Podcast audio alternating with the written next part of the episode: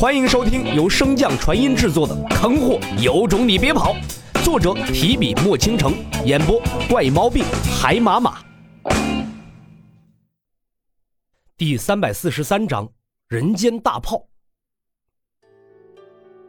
洛尘连忙收起自身气息，解释道：“前辈，我本就是通灵大陆的修士，之前因为办事才暂时离开了此处。”夏荷剑冷哼一声：“哼。”通灵大陆最强者便是初入黄境的洛尘，你这瞎话编的没有水准啊！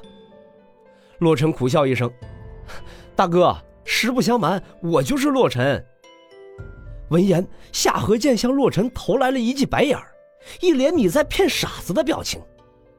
洛尘似乎也察觉到了这点，连忙说道：“既然前辈守护在此，那您肯定认识南宫陆离吧？他是我父亲。”听到洛尘所说，夏荷剑终于忍无可忍，怒道：“纵然我境界不如你，但本帝也不是傻子。你姓洛，你爹姓南宫，说出来你自己信。”被夏荷剑一呵斥，洛尘顿时有一点头疼。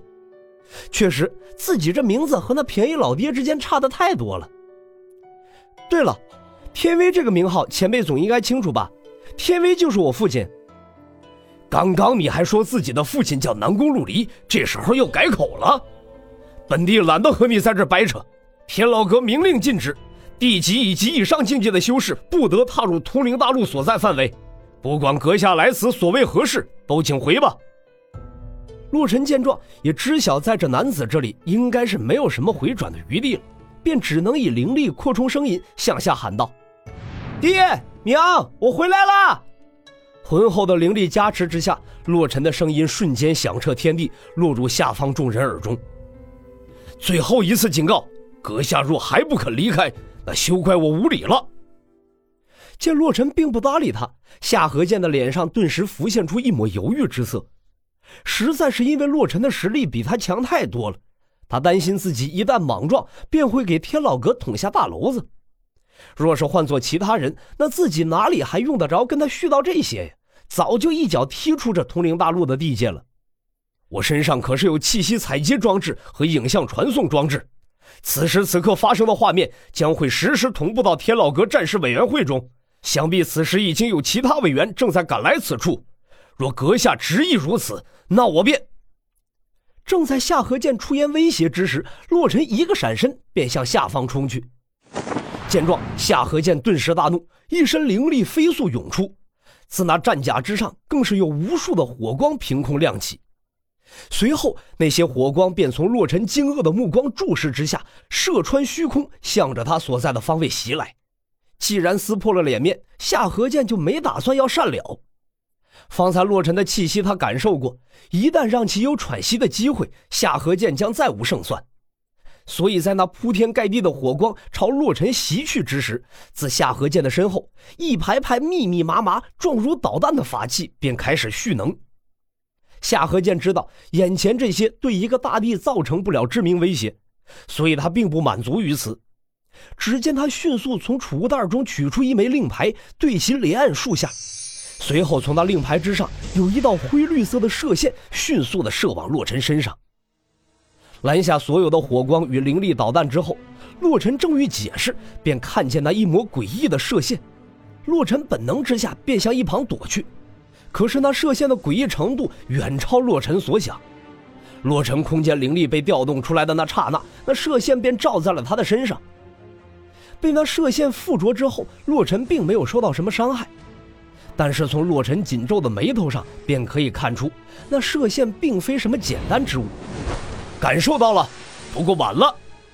随着夏荷剑一声暴喝，一把捏碎了手中的令牌，一道隐晦的波动瞬间从天边传来，降至洛尘的身上。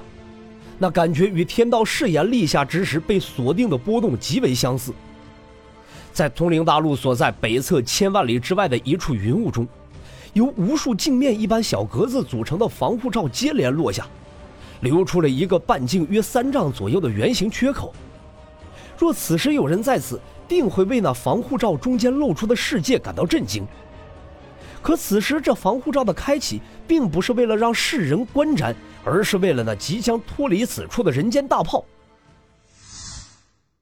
天空岛天老阁战士委员会。一个装修极为奢华的房间中，几位修士正站在一扇巨大的落地窗前，看着下方教场之上，皱着眉头。一个中年男子率先出声问：“夏河剑遇到的是什么人呢？竟能逼得他动用人间大炮？”话音落下，在他身后，一个身材火辣的女子在卧榻之上慵懒的回道：“谁知道呢？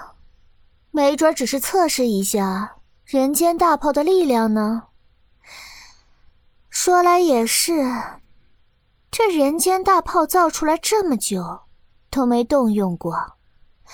本座也很好奇，这人间第一炮打在身上会是个什么感觉呢？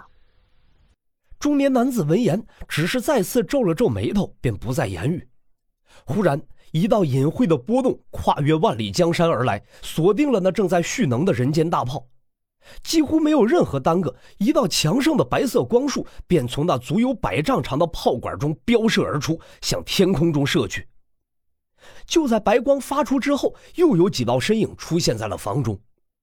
先前说话的慵懒女子见到了人群中那一头长发、面容刚毅的背刀修士，连忙起身，恭敬地向其俯身施礼。众人见状，也连忙向着男子所在躬身施礼道：“见过委员长。”那背刀修士挥了挥手，看向那女子道：“学姬，说说事情的经过。”是，委员长。此次人间大炮的发射命令由战士委员会常任委员夏河剑发出。由于通灵大陆的天地规则与洪荒大陆不一致，所以他身上的影像信息无法传回，应该是遇到了什么侵犯者。在夏河剑初次调用人间大炮时，黄涛和夏河晨两位大帝便已出发，有天空岛空间传送阵的加持，现在应该已经到达现场了。背刀男子微微点了点头，有人间大炮出击，应该不会有什么问题，散了吧。先前问话的那中年男子闻言皱眉道：“委员长，这人间大炮似乎并没有天老说的那么强啊。”需不需要我们前去看看啊？